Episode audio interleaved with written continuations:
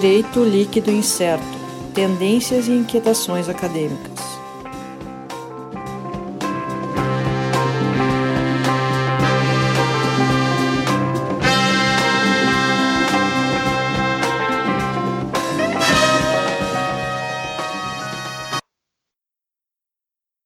Olá, pessoal. Então, estamos aqui começando mais um episódio do nosso DLI Podcast Direito Líquido Incerto. Uh, o nosso time oficial de sempre, eu, Sandro Moraes, aqui comigo o Alisson Capelari. Boa noite a todos. Também o Sérgio Gillet. Olá, pessoal. Nossa equipe de sempre, né? Uh, lembrando para o pessoal ali para seguir lá no Instagram, arroba DLI Podcast. Uh, confere nossos vídeos também no YouTube, né? Uh, YouTube, o canal youtube.com barra DLI Podcast, né? Isso? Isso. Correto? É. Isso. Uh, estamos Curte, lá. compartilha, ativa o sininho. Isso aí. Não perder as notificações, né? Uh, certamente quem está inscrito já, já recebeu a notificação e já começou a ver o vídeo, então logo postado, né? Provavelmente na, se, se é o caso, está vendo na manhã de segunda-feira, deve ser o momento que vai ser postado o vídeo. E uh, ale, além disso, para quem prefere, né, a versão original do podcast, os áudios que estão disponíveis no, nas plataformas, principais plataformas, a gente sempre cita, até pela popularidade, o Spotify, uh, mas também no Google Podcasts, Apple Podcasts, Deezer, TuneIn e mais umas tantas outras plataformas. Uh, não é por falta de plataforma que vão deixar de ouvir. É. Escutaram bem, né? É. Então, uh, hoje a gente tem, tem, o nosso o episódio que a gente gravou agora há pouco, né? Para quem está assistindo agora, a gente fez a gravação há, há alguns minutos. Uh, a nossa convidada de hoje é a Karina Nassif Yazen, que ela é advogada, atuante em direito de família, uh, mestre em direito no ensino, e, e, trouxe aqui um pouco uh, um olhar uh, de direito de família que a gente, a gente não teve ainda no programa. É a primeira vez que a gente tem um assunto, trata como assunto direito de família, e, e, algo que a gente até, que me chamou bastante atenção, trazendo muito uma realidade que às vezes a, a vida acadêmica acaba afastando, né? Aquela realidade de quem está uh, atuando, quem está uh, uh, na lida diária das questões de direito de família, né?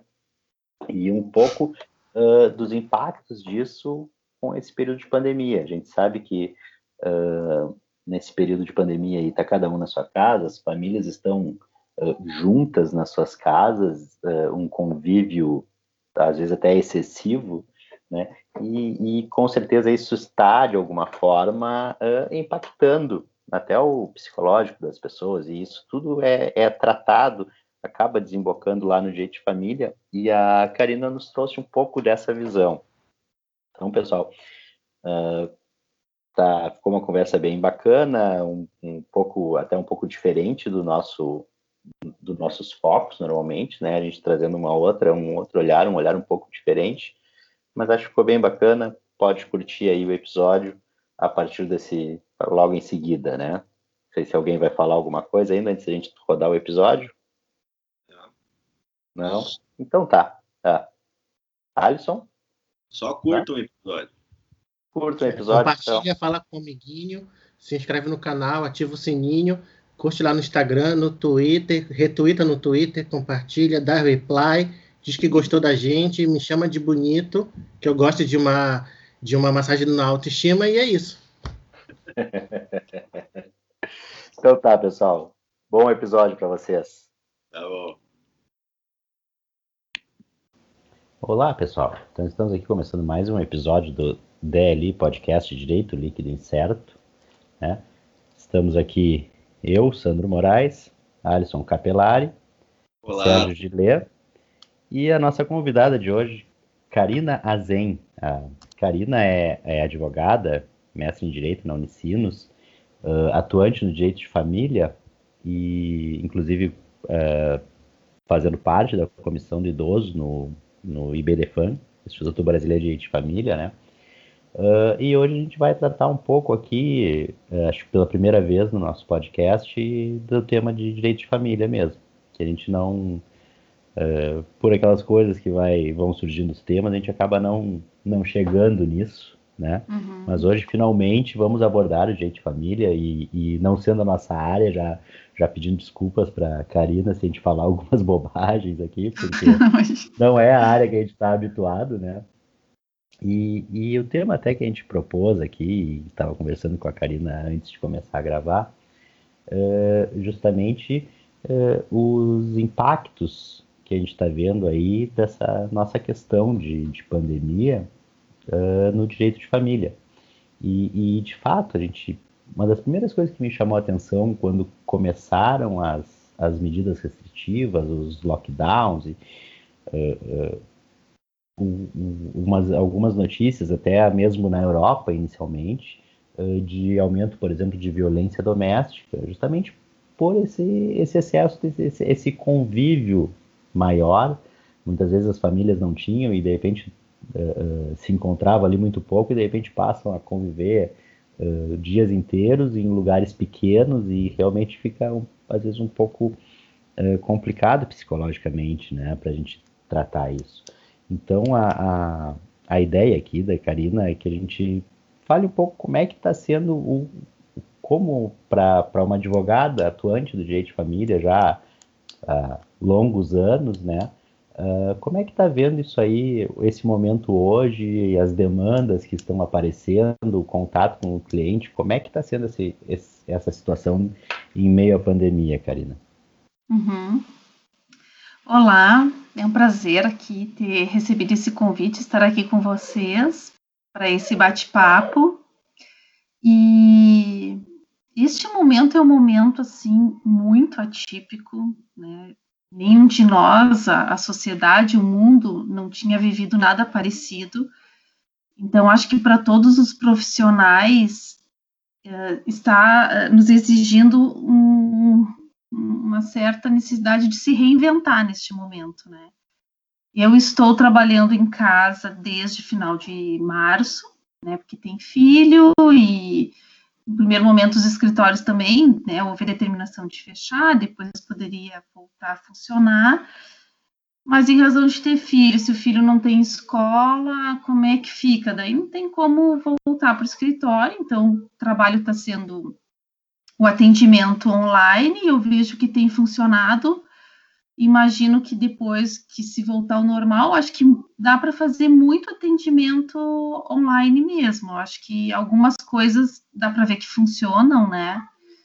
E então isso tem sido bom, né? Os processos eletrônicos também estão funcionando. O que faz mais falta é poder conversar com o juiz, é, é as audiências, essa necessidade de algo mais uh, pessoal que precisa, isso está fazendo muita falta para esses casos mesmo que tu estavas mencionando, quando tu tem violência, tu tem uma urgência, né? Então, isso tá, tá uma falha neste momento, assim. Né? E às vezes a gente tem que dizer para o cliente que uh, nós estamos no momento que as urgências não vão ser bem atendidas como antes. Então a gente precisa também se adaptar e por isso se reinventar e tentar achar uma outra maneira, né? Porque a própria delegacia da mulher estava funcionando com uh, só recebendo online, casos só de homicídio, tentativa de homicídio ou estupro que estava atendendo presencial. Até neste momento eu não sei se isso mudou, mas até um mês atrás eu tive um caso de uma cliente e que aí eu percebi que online, né? Então, assim, este serviço ser online não poderia, quer dizer, né? Tem que ter o atendimento presencial. Mas me perguntando dos casos, como é que estão? Então, acho que estamos aí há mais de 100 dias em pandemia e está mudando muito mesmo o cliente como chega para o advogado fazendo um pouquinho uma retrospectiva, eu percebi assim que o ano passado, da minha experiência como escritório, os casos de violência já começaram a bater a porta. Então, todos, eu, te, eu sou advogada há 22 anos. E eu não recordo, assim, de, de da violência chegar para mim. Não sei se as pessoas não tinham essa consciência, mas não era algo que chegava, assim, né? Eu via já advogados atuantes na área criminal nisso, ou alguns colegas da área de família, e eu pensava assim, que engraçado, para mim não chega, assim, essa violência doméstica, conjugal, né? E o ano passado até eu resolvi fazer um curso sobre isso, me bateu assim um, um interesse e dali para frente começaram a aparecer. Então todos os casos, todos eu estou falando mesmo assim de de dissolução de união, seja estável ou divórcio, tem violência presente, todos. Ou é a violência física ou é a violência psicológica mas são casos de violência, de algum relacionamento muito abusivo, e, e que daí a, a, a, própria vítima tem dificuldade de perceber isso, e, e aí, com a pandemia, com certeza isso piorou muito, assim, né?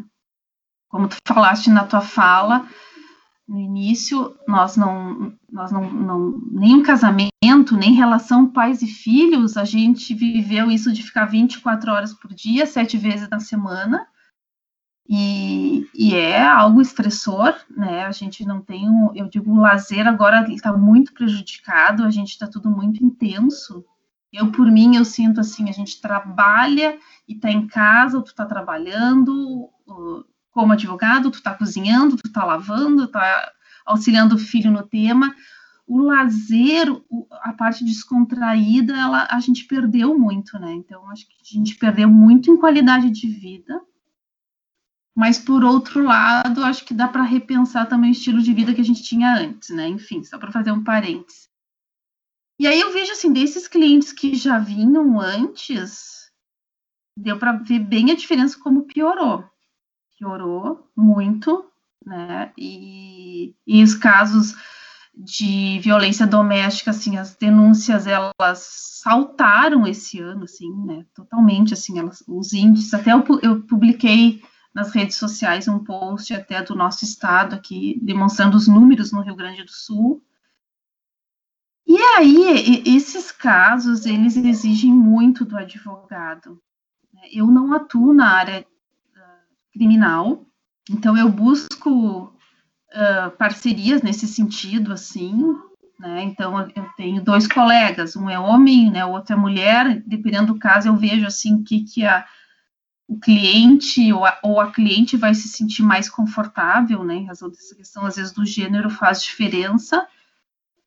E tem muita parceria com psicólogos, né? Por isso que eu estudei muito a área da psicologia, continuo estudando, sempre fiz e faço muitos cursos nessa área e acredito muito no trabalho em sintonia na, nas ações de família. Acho que é impossível, né? Porque o cliente que busca advogado de família, ele está vivendo uma questão emocional muito forte e ele te joga isso no teu escritório, o que que tu faz com isso, né? Então, eu preciso ter a, a psicologia como parceira, então, muitas vezes eu encaminho esse cliente para terapia, ou até se precisa de medicação, né, para psiquiatra, ou se ele já faz esse acompanhamento, eu busco conversar sempre com esses profissionais, para a gente muitas vezes trabalhar em sintonia, que eu estou tratando da vida da pessoa, né? E, e o processo, seja judicial ou extrajudicial, ele tem que fazer sentido na vida das pessoas. Senão, não adianta ter algo resolvido no papel que no mês seguinte ele me procure que aquilo não não está conseguindo concretizar. Então, por isso que eu penso que o advogado ele tem que ter uma escuta muito qualificada do seu cliente, para a gente perceber o que realmente ele precisa e eu buscar opções jurídicas para atender o desejo dele. Né? Lógico que a pessoa está querendo algo que não é, que é ilegal, que é incabível eu também tenho que orientá-lo. Eu digo, advogado, a gente tem que saber dar limite para o cliente. Né? E muitas vezes tem que ser muito firme nesse limite, assim. Ter uma ética muito centrada. Mas eu também não posso impor para ele o que eu acho que é o certo, né? Eu tenho que buscar, dentro dessa escuta qualificada, o que é melhor para ele. Então, neste momento, assim, que a violência dos, pelo menos os casos que têm aparecido, está muito presente, eu preciso desse trabalho uh, multidisciplinar, preciso desse acompanhamento, porque esse caso, uh, eu estava conversando antes com o Alisson, né, até ontem, quando o Alisson me fez o convite, eu até vou comentar aqui, Alisson, eu estava, ele me entrou em contato para o WhatsApp, eu estava na delegacia ontem, e eu estava por minha causa, porque eu recebi ameaças do pai da filha da minha cliente. E ameaças uh, bem, bem uh, fortes, assim, envolvendo a minha família, né? Ele dizendo que sabe onde eu moro. Por que veio tudo isso? Porque vinha o Dia dos Pais, domingo passado. Então, é um casal que viveu sempre com muita violência psicológica, principalmente. Só que uma hora ela não quis mais, não aguentou mais e foi buscar minha ajuda. Então eu entrei com o processo esse ano, acho que foi em janeiro, e ele fazia tantas ameaças por WhatsApp, escrito ou por áudio, e eu juntei muita, ainda que eu dei uma filtrada para trazer na petição quando entrei com o pedido de guarda e convivência, que o próprio assessor da juíza me ligou no outro dia. Ele disse assim: a doutora ficou tão perplexa com as mensagens que ela raramente aparece algo tão grave que ela quer marcar audiência amanhã para tratar dessa questão, né? Porque a sua cliente realmente está em risco e, e, já tinha medida protetiva.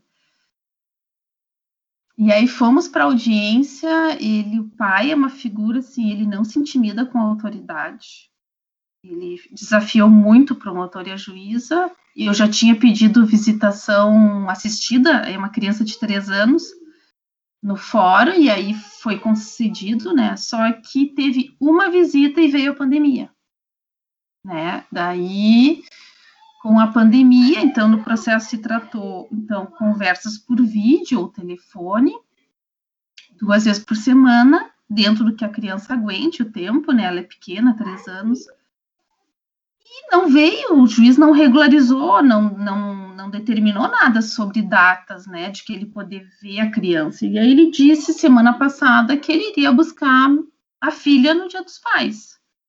E, ela, e aí ela veio me consultar. Eu disse: olha, não tem nada no processo. Se ele quisesse muito, ele tem que fazer via processo, né? E ele continua com as ameaças para ela sempre. Muitas vezes ele usa a hora que ele tem para falar com a filha, fica, fica xingando a mãe, né? Mesmo que ela não apareça, mas ele sabe que ela está por perto. E aí isso foi o que estourou, assim. Daí na sexta, no dia de aniversário de 14 anos da Maria da Penha, ele faz ameaças para ela e ele faz ameaças para mim. E daí eu fiz o primeiro BO no sábado com isso, eu, uh, eu pedi para representar, porque daí ele ameaçou eu, meu marido e meu filho. E tá, mas eu até assim não fiquei tão assustada que eu pensei, não, ele deve estar tá, assim, porque está no desespero de não ver a filha no dia dos pais, né? Mas passou o dia dos pais e na segunda de noite ele faz uma ameaça pior ainda. Aí ele coloca que ele contratou pessoas que eles vão me pegar, que essas pessoas vão provocar um acidente de carro para matar eu, meu marido e meu filho. Então ele fez essa pior na segunda, daí eu, epa, aí tá um pouquinho diferente, né? Então fizemos outro BO na terça-feira. E aí na terça também saiu uma decisão do juiz, então que ele não pode se aproximar de, da minha família e nem de mim, né, do, do juiz criminal. E ele recebe a citação em casa, e aí ele manda outro áudio, pior ainda, uh, dizendo que eu tenho que abandonar o caso. Se eu não abandonar o caso, ele não vai, ele vai infernizar a minha vida, né? E, e vai, enfim, vai matar eu, meu marido e meu filho. Então, ontem eu estava fazendo o terceiro BO. E aí, essas questões, assim, eu fui me dando conta que até que ponto essa briga é minha ou é a briga da minha cliente? Por que, que aí eu fiquei pensando, por que, que a raiva dele está tanto depositada em mim? E, e, aí eu acho que essa é a questão da vítima de violência. Uh, eu sinto muitas vezes que a vítima banaliza o que está acontecendo, porque ela está tão acostumada a vivenciar aquilo que ela perde a percepção uh, de verificar que aquilo é realmente grave, que ela realmente está em risco. Então eu vejo que ele entende que se eu sair do processo, tudo vai voltar ao normal. E eu fiquei pensando, será que a minha cliente, de certa forma, passa essa mensagem de que é eu que estou fazendo tudo isso e não ela, né? Então, isso eu tive que fazer uma conversa com ela muito séria ontem, dizendo que quem é protagonista dessa história é ela, a vida é dela, da filha dela. Eu fui contratada porque ela disse, Karina, eu não quero mais essa situação. Eu quero dar um limite, eu quero mudar a relação com o pai da minha filha, meu ex-marido. Mas é ela me contratar para fazer isso, eu sou um instrumento para re resolver isso juridicamente, né? Mas se ela não está conseguindo bancar a decisão judicial e aí está respingando na minha vida e da minha família, então eu não sei se não é hora de eu cair fora, né? Então essa é a principal questão muito difícil de lidar com, com a vítima de violência, que no caso são as mulheres, né? Uh, eu tenho outros dois que a gente está muito parecido nisso de ter a decisão judicial dando a guarda para a mãe, determinando visita supervisionada, e, e quando eu vejo a minha cliente abriu mais espaço para a presença do pai do que o juiz determinou. E aí ela não consegue bancar a decisão. E aí fico assim, tá, e aí como é que fica o advogado nessa questão, né? Então, por isso que a vítima de violência, nesse caso aumentando tanto, é, é muito complexo para o advogado de família. Karina, hum. é, aproveitando assim, depois desse, de todo esse relato que tu fez, uhum. o, e já mudando e já tentando fazer uma reflexão em cima daquilo que tu, tu acabou de relatar para nós agora. Né? Uhum. É, e nós íamos tratar o tema, primeiramente, a respeito da questão da violência uh, vindo derivada nesse tempo de, de, pandemia. Agora, uma pergunta que me, que me veio na cabeça, assim, como advogado uh, atuante, certo? Uhum. Nessa época de pandemia, tu relatou já, assim, esse esse caso e garanto que tem mais outros assim, onde requer do profissional da advocacia um, um preparo psicológico forte, certo? Preparo uhum. especial.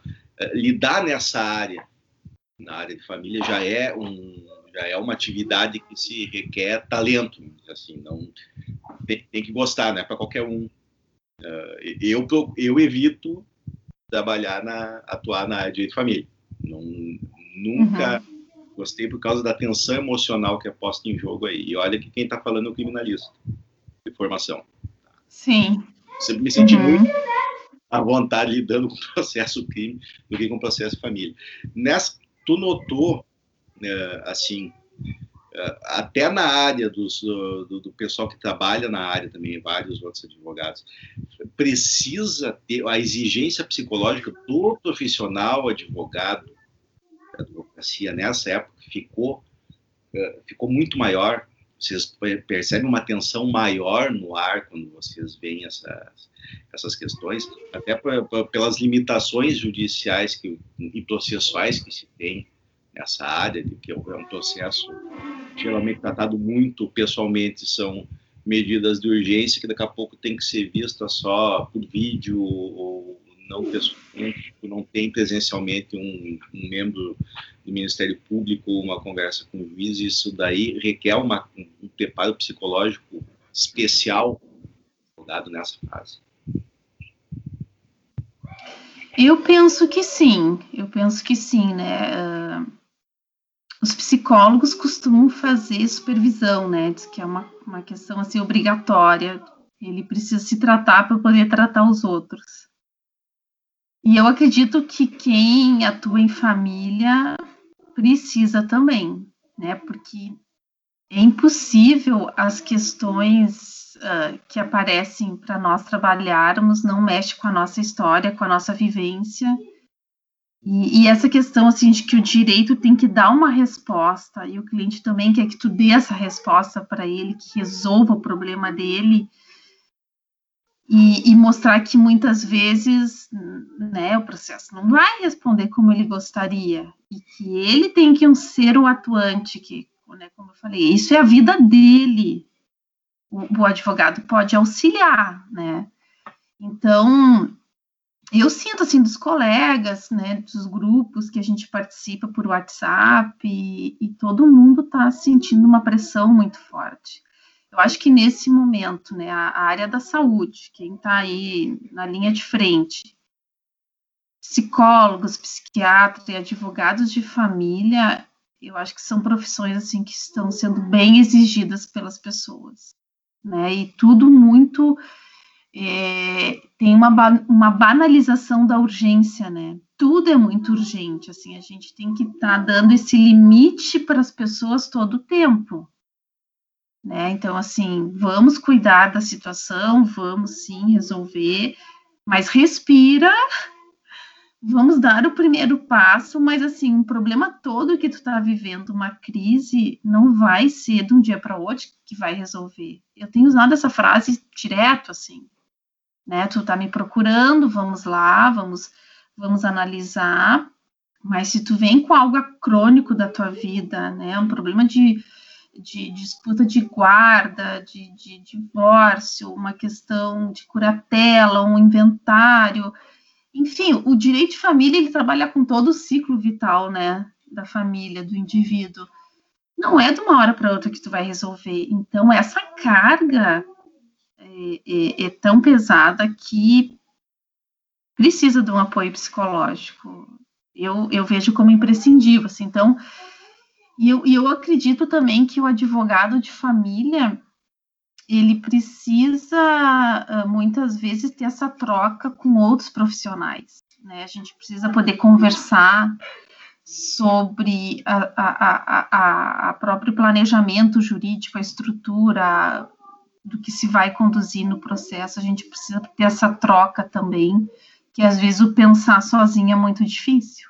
Tem coisas que nos mobilizam mais, tem casos que mobilizam menos, mas é bom ter esse olhar de fora, né? Alguém que olhe de fora, então que seja um psicólogo ou um outro colega da tua confiança, isso ajuda bastante. Então a gente precisa ter esse apoio, sim, com certeza.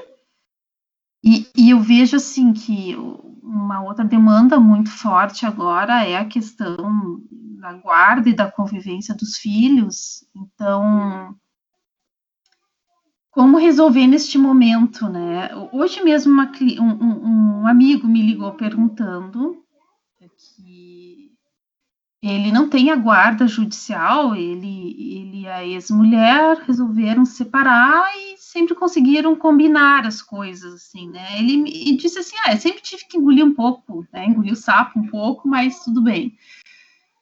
E, mas ele disse que agora, desde março, a mãe da filha disse, não, tu não vai mais ter contato com ela, já é uma menina de 10 anos, e ele só pode, de vez em quando, ver a filha pelo portão da casa. E aí ele disse, ai, Karina, o que que tu acha disso? Eu disse, não, ela não, essa decisão dela não tem base nenhuma, nem um juiz ia aceitar isso, né? Então, nesse momento da pandemia, houve uma mudança também bem significativa no judiciário.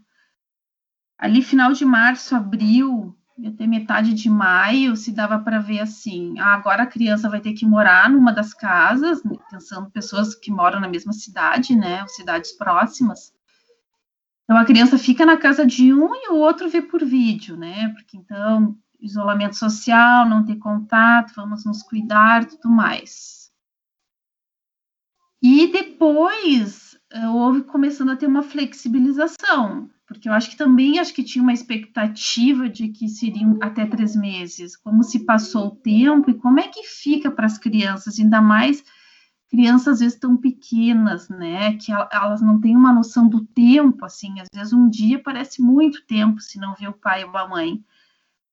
Então, mesmo na área da saúde, as decisões que eu tenho visto, vamos dizer, de junho para cá, é, olha, o pai ou a mãe que, né, que trabalha, está aí no batente, independente da profissão, se ele fizer uma boa higiene, trocar de roupa, né, fazer higienização, faz o teste se for necessário, nada vai impedir que esteja com seu pai, com a sua mãe, né, para passar o final de semana. Então isso mudou bastante, assim. E eu acho que isso vai se manter, né, porque tem a questão do, do, do psicológico da criança que precisa ser preservado também. Né? Então, ainda mais crianças assim da primeira infância, né? Elas precisam ter o contato tanto com o pai quanto com a mãe, então tem essa flexibilização muito maior. Karina, muito bacana o que tu tens falado até agora e me surgem algumas questões. Uh, primeiro eu vou focar no que tu já falaste agora, uhum. né, com relação a essa falta de equilíbrio entre a efetividade do provimento jurisdicional, do, da, da, atuação do juiz, seja na decisão final, seja em pequenas decisões interlocutórias ao longo do processo. Uh, com relação à segurança que a gente tem que seguir, porque a gente tem que seguir um, um, um, procedimento judicial, né? Tem que pedir a perícia, daí a perícia demora e tudo mais, enfim. Então, uhum. E daí tu trouxeste logo em seguida a questão de tentar fazer uma coisa mais mediada, mais conversada, e daí só levar o acordo para homologação, né? Uhum. E tu até falaste no caso de chegar aí na, na, nas sessões de terapia e tudo mais. Daí, claro, uma, uma pergunta acabou se, que eu ia fazer, que acabou sendo respondida, justamente essa, né? Como é a atuação interdisciplinar na prática da advocacia no direito de família. Mas, além disso, tu acha que falta na academia estudos mais interdisciplinares em direito de família? Será que falta também se olhar mais interdisciplinar na graduação, quando se trata de direito de família? Porque muitas das vezes, quando eu me deparo com pesquisas de direito de família, elas, uhum. quando elas não tratam de mediação, que a mediação é interdisciplinar por si, uhum. uh, elas vão tratar da lei apenas. E como o Sandro bem colocou, como a gente pode retirar até da tua fala, direito de família não dá para ser só jurídico. Né? Tem questões uhum. aí de pessoas, são as vidas das pessoas e são relações familiares, relações interpessoais. Uhum. A gente precisa de outras áreas do conhecimento, como a psicologia principalmente. E aí eu te, hum, só reforçando a, a pergunta, Tu acha que falta isso mais na, na pesquisa ou até no ensino do direito de família? Aí, enfim. Não, é ótima essa tua, essa tua indagação. Eu já tenho 22 anos de formada, então na minha época não tinha nada disso, né? Nada, nada. Uh, família era uma cadeira, só uma disciplina, as sucessões era outra e só, né? uma área mais reflexiva e humana era a filosofia, ah, é? a filosofia do direito, mais mediação, a psicologia aplicada ao direito não tinha nada que hoje me parece que muitos cursos oferecem, né? A, é, a cadeira da psicologia aplicada ao direito, a psicologia jurídica, já tem a cadeira de mediação. E, e aí, o ano passado, eu dois, dois estudantes de direito da PUC me procuraram e até a gente gravou uns vídeos, e porque os dois, assim, um, tinham estavam uh, fazendo psicologia e direito ao mesmo tempo, né? E aí por isso até que eles vieram me procurar. E daí eu fiz a pergunta para eles se eles achavam que a visão do direito, né, já tinha mudado um pouco mais, já que tinha essas outras disciplinas para ter esse olhar diferente das relações humanas e não o direito focado só no, no litígio, né? E daí os dois me responderam que, uh, apesar de ter a cadeira aplicada, né, de, de psicologia ou mediação, que ainda toda fala, né, ou toda a leitura direcionada era muito do litígio. Então, acho que a gente avançou, eu acho que tem avanços, né? Tem artigos já, tem obras, uh, né, trazendo essa interdisciplinariedade, já houve um avanço com certeza, mas eu acho que tem muita coisa para caminhar ainda, né? Porque Porque essa, acho que essa visão do a gente tem que, como advogado de família, é, para mim assim é, é, é, algo que eu venho buscando sempre e estou sempre pensando e buscando isso na minha prática. É pensar que advogada de família eu quero ser e como eu posso trabalhar e como eu posso ser remunerada pelo meu trabalho não ficar uh, restrita de que, uh, como a tabela da OAB, ela mesma indica, o litígio é, é o que tu pode cobrar mais, né? Uh, a gente tem que respeitar, lógico, a tabela da OAB, pela própria questão de que temos esse código e temos que respeitar, mas dentro daquilo, né, respeitando, eu posso pensar em outras formas de ser remunerada, não focando no litígio. Então, acho que essa, esse, essa, essa necessidade de se reinventar quanto a isso que está batendo a porta dos advogados. Eu acredito que sim. Acho que as próprias pessoas querem uma outra forma de atuação. Acho que elas buscam esse olhar mais personalizado e mais multidisciplinar nas questões de família. Mas estamos, estamos aos poucos, né? Porque se tu perguntar para um advogado de família, grande parte, ah, qual é a contribuição da psicologia, o que, que tem para estudar, né? o que, que tem de obra, de artigos, o que está se produzindo academicamente. Mas é a questão da perícia, né? As questões de perícia, que são importantes, sim, principalmente em disputa de guarda, tem avaliações psicológicas que elas podem ser feitas fora do âmbito ju do judiciário, daí não se fala perícia, né? Se fala avaliação psicológica. É, é uma ferramenta super importante, mas eu acredito que a psicologia pode trazer outras contribuições. Até hoje eu escrevi um texto e publiquei sobre isso, já que nós estamos no mês do advogado e no mês do psicólogo, né? Eu acredito que nós profissionais podemos construir outras formas de estudar, construir produção científica sobre isso, mas também trabalhar em conjunto. Eu acho que essa forma da gente se comunicar mais. Né? Eu, eu, fiquei uma época, conheci uma psicóloga, a gente ficou seis meses que a gente se encontrava todas as semanas e a gente fazia uma troca. Eu falava um pouco das minhas, uh, meus estudos na área de família, ela falava da terapia de família e a gente foi percebendo que, nossa, a gente pode de alguma forma trabalhar em conjunto, começar a estudar, produzir alguma coisa em conjunto. E, mas eu vejo que é algo muito incipiente ainda, né? Muito incipiente, assim, tá? Que isso, isso desacomoda muito e dá trabalho. E, e tem que ter uma confiança mútua, assim, né? Porque também o advogado, muito, a gente ficou muitos anos, muitas décadas buscando o psicólogo dar um laudo aí, dar um laudo para dizer que meu cliente é um bom pai, dar um laudo para dizer que o outro é um alienador, né?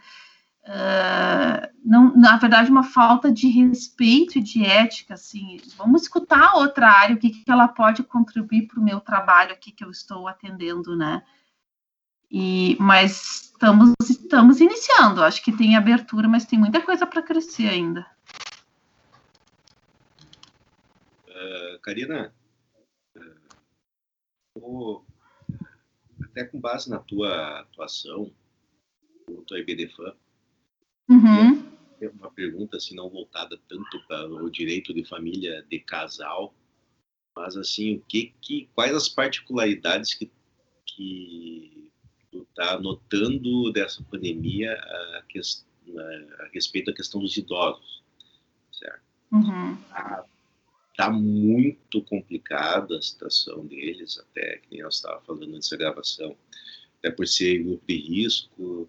Uh, assim, como é que está sendo encarada essa, é, essa questão do, dos idosos na pandemia? Uhum. Então, eu sou membro então da, da comissão do idoso e eu entrei esse ano na comissão e a gente se encontra quase toda semana estudando, debatendo online, né? E temos promovido lives também a cada 15 dias, buscando também esse, essa contribuição multidisciplinar. E, então, já conversamos com delegados, já conversamos com assistente social, com advogados, né, psicólogos. E nesse momento da pandemia, a delegada fez um, um, um comentário de que cresceu, cresceram muitas as denúncias, né, o número de denúncias. E, e a questão do idoso é mais complexa ainda, porque tem esse, esse, esse, esse, esse levantamento já de que 90% das denúncias e dos crimes contra o idoso, quem pratica é um familiar. Né? Depois vem uh, o cuidador, né? ou outras pessoas próximas do idoso, mas 90% praticamente é, são os familiares. Né? E aí, agora que estamos confinados, né? Uh, o idoso pode estar desatendido se ele está morando sozinho? Ele pode estar sendo deixado de lado, pouca assistência, pouco convívio. E, e se ele está com algum familiar dentro de casa e estiver sofrendo alguma violência, né? e, e, e chegar essa denúncia, aonde se vai colocar esse idoso? E aí se percebe que não tem não tem abrigos para idosos como se tem para crianças e adolescentes, né, que, que se sofrem violência. O poder público vai lá, o conselho tutelar retira, se encaminha a judiciária, a criança vai para um abrigo. Esse, esses abrigos que, em princípio, é por tempo, né, são temporários, assim. Mas o idoso não tem, não tem vaga em hospital, não tem, não tem, não tem essas casas de acolhimento, né? E aí faz o quê? Isso foi uma fala assim que me impactou muito da delegada, que ela mesma disse que em alguns casos, né, às vezes fica o idoso lá na delegacia. E faz o quê com ele, se ele não tem para onde ir? E se às vezes ele não tem renda para bancar sozinho, né? Que muitos às vezes já estão tão ou ganham pouco ou estão tão comprometidos com empréstimos que às vezes é para os seus próprios familiares. Então, a questão do envelhecimento, ela é uma questão, assim, é, talvez um dos temas mais importantes da sociedade atual, porque nós estamos envelhecendo, nós estamos vivendo mais, mas nós não temos políticas de acolhimento, nós não temos uh, nem na área da saúde, né, na área mesmo assistencial, nós temos muita carência, porque todos nós aqui vamos chegar lá, né? Ou é chegar lá ou é morrer antes. Mas vamos pensar que chegar lá é, em princípio, é o curso natural. Então, isso é por isso que é um tema que eu quis entrar na comissão este ano, é um tema que me instiga muito, a questão do envelhecimento. E até eu já vou passar uma dica de um livro aqui que eu gosto, gostei muito que eu li agora na pandemia, ele é com base no Jung. Esse autor escreve, ele, ele, ele é um psicólogo e é a passagem do meio, da miséria ao significado da meia-idade, né? Ele fala esse momento que a gente chega da vida, eu me sinto nesse momento da vida, pensando, bem, eu já vivi bastante, né? E, mas o que, que eu quero daqui para frente? Quais são os meus projetos de vida, né? E a questão do idoso é isso: que projetos de vida é possível ter aos 60, aos 70, aos 80 ou aos 90? E, e, e, que nós temos que ter esses projetos dentro de cada faixa etária que a gente está, a gente tem que ter essa perspectiva de vida, né? E, e isso ligado agora com a pandemia, com essa área da saúde, é, né, se está um colapso no hospital, e eu tenho uma pessoa de 80 anos e uma de 30. E só tem vaga para um na UTI para usar o respirador. Qual vai ser a opção? Quem, quem tem mais direito à vida aqui? Né? Então, assim, e, e, eu conversando com uma assistente social numa live, ela disse assim: enquanto tem vida, ela tem que ser respeitada, né? Não importa o tempo dela.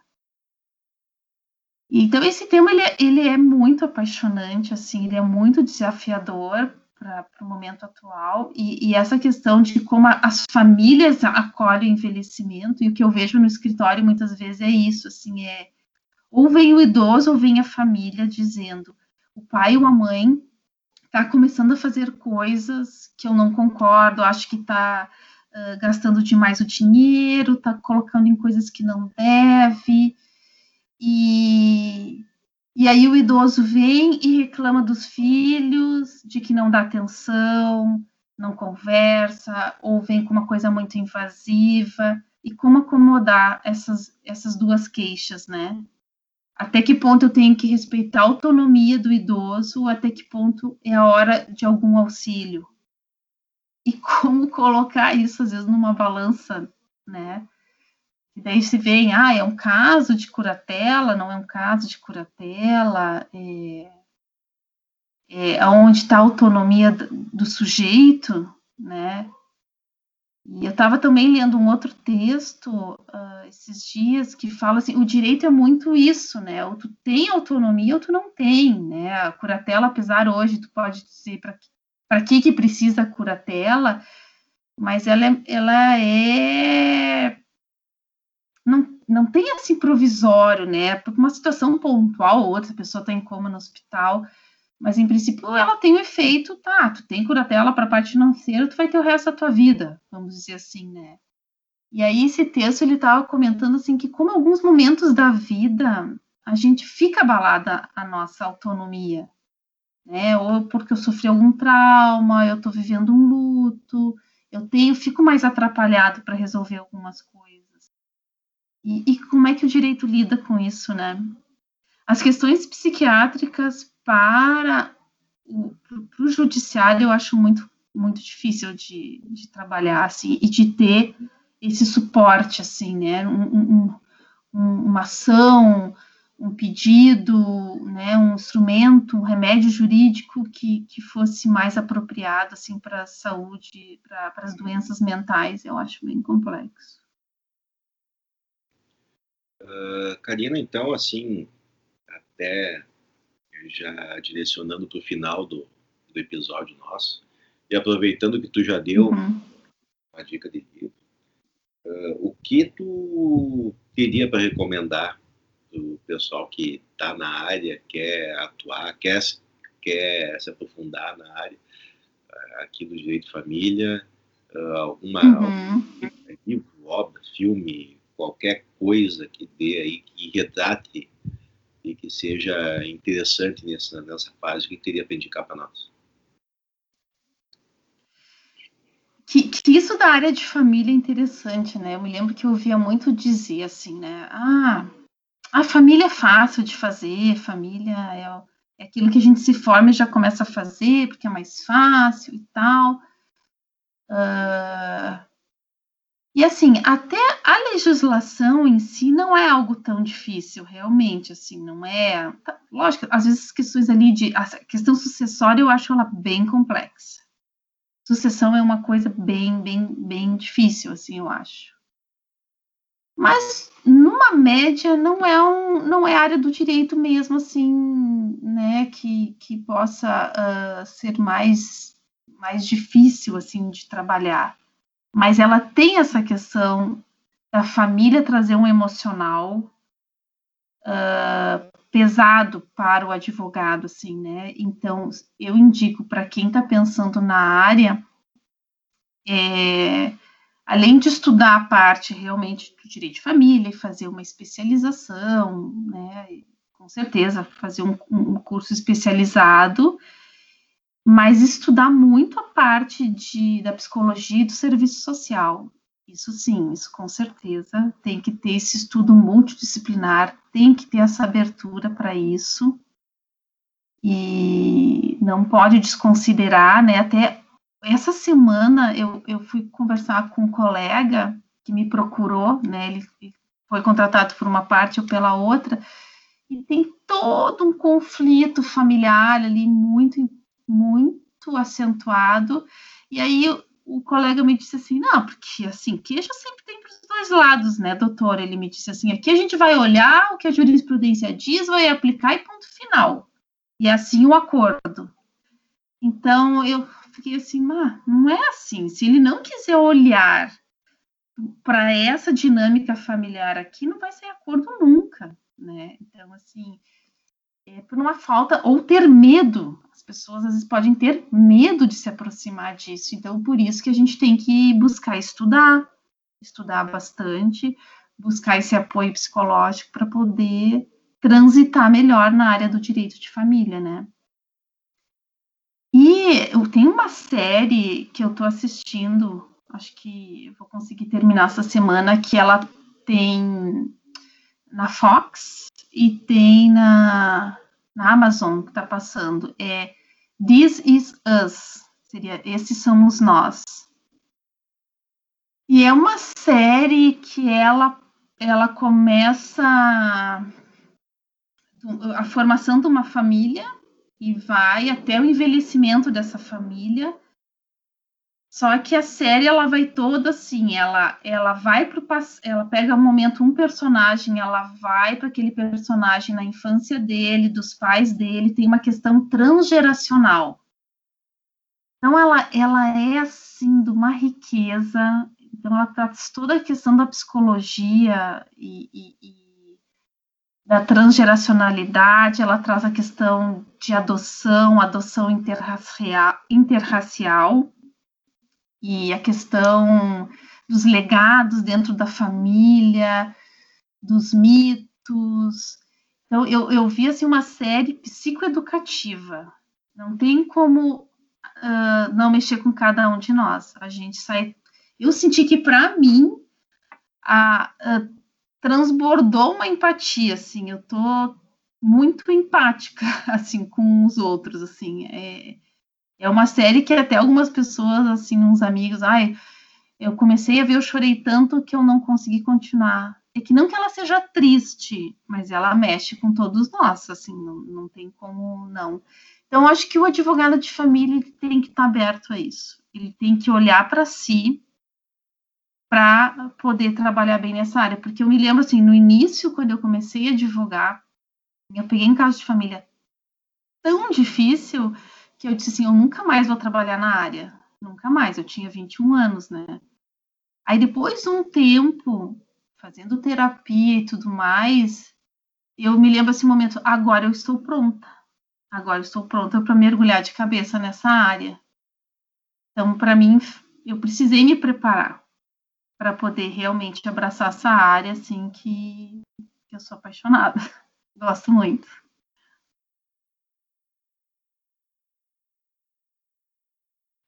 Karina, assim, a, a, uhum. a, até estava pensando aqui enquanto falava, a gente, e no começo do, do, da gravação aqui, eu comentei que é a primeira vez que a gente trata direito de família no, no uhum. podcast. Uhum. E, e como assim, uh, uh, às vezes a gente tem, a gente está, vamos dizer assim, a gente está até pelo nosso, pelo nosso histórico, eu, o Alisson e o Sérgio, uh, em relação a, a, a sermos colegas do doutorado da PUC, a gente está sempre pensando muito academicamente e às vezes a gente, uhum. esse pensamento acadêmico a gente desconecta um pouco com a realidade. Então, essas coisas assim que tu hoje coloca, às vezes uh, a gente começa a pensar o quanto a gente fica viajando, elocubrando e tecendo teses, uh, e às vezes a gente perde essa conexão com a pessoa, que é o, o, uhum. o objetivo de toda a tese que a gente vai fazer, toda a nossa discussão, ela vai ser para modificar lá no, no, ponto aquela relação das, das pessoas.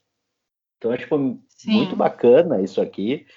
Uh, até para a gente repensar um pouco, uh, ver que a gente tem um, um, a gente tem que buscar um sentido no que nós estamos fazendo e às vezes a gente não pode descolar tanto de uma realidade. Uhum. Isso assim, tu, tu, nos colocou assim uma realidade, algumas coisas que a gente nunca tinha parado para pensar, pelo menos em termos de, uhum. de, de, podcast, né? A gente sempre uh, uh, fica muito abstratamente falando e, e acaba não vendo. E, e, realmente a gente precisa, é, eu acho que a, a formação jurídica e, e, principalmente o, o advogado, né, uh, precisa ter esse contato ainda que tu está demonstrando que a gente às vezes acaba passando um pouco. Então, Karina, assim, muito obrigado aí pela presença, por nos trazer um pouco essa, essa realidade. Como eu falei, a gente fica divagando de uma maneira abstrata e às vezes é bom ter um pouco da realidade que é efetivamente é onde a gente precisa atuar, né? É onde a nossa a, a, onde está o foco né? O direito é muito bonito, mas ele tem que atingir as pessoas, tem que chegar nas pessoas. Esse é o, o uhum. ponto de chegar. Então, muito obrigado pela, uh, pela nossa conversa aí, conversa muito bacana, uh, trazendo essa realidade. E, então tá, pessoal, agradecendo mais uma vez, Karina, valeu Sérgio, valeu Alisson. Né? Eu que agradeço, foi ótimo. Nada. E olha, Logo mais, de sábado para sexta, estaremos lançando o resultado do teste de paternidade do DL Podcast. Vamos saber quem é pai de quem aqui. Inclusive, estou querendo dar pensão, hein? Ah, pensão atrasada. Valeu. Que eu quero. Bom, então. Tchau. Até mais. Thank